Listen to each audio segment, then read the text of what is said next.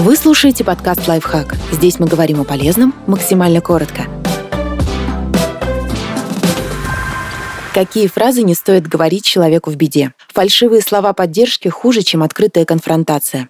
Я же говорил. Смысл фразы «не хочу тебя слушать, сам виноват в своих проблемах». Сюда же примешивается легкое чувство триумфа и соперничества. Мол, я знаю, как надо, а ты опять облажался. Я же тебе хорошего хочу. Это любимая фраза родителей, которые оправдываются за грубое вторжение в жизнь своих уже взрослых детей. Примитивная манипуляция, до которой лучше не опускаться. Просто займись делом, и все как рукой снимет. Этот совет усугубляет ситуацию, потому что добавляет к тоске чувство вины за то, что не можешь просто заняться чем-то, радоваться и веселиться.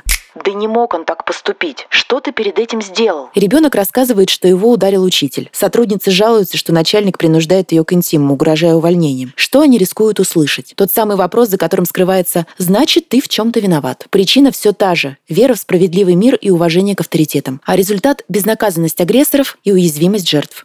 Что сказать человеку, попавшему в беду? Если вы действительно хотите добра попавшему в беду человеку, сосредоточьтесь на его ощущениях. Лучшее, что вы можете сделать, выслушать, если он, конечно, хочет делиться своими чувствами. Покажите, что понимаете, о чем он говорит, не осуждаете его, сопереживаете. Например, вы можете сказать «Это ужасная ситуация. Я понимаю, как тебе плохо. Я на твоей стороне, можешь на меня рассчитывать. Ты ни в чем не виноват. Это могло случиться с каждым. Должно быть, это очень больно. А иногда даже говорить ничего не нужно. Просто будьте рядом.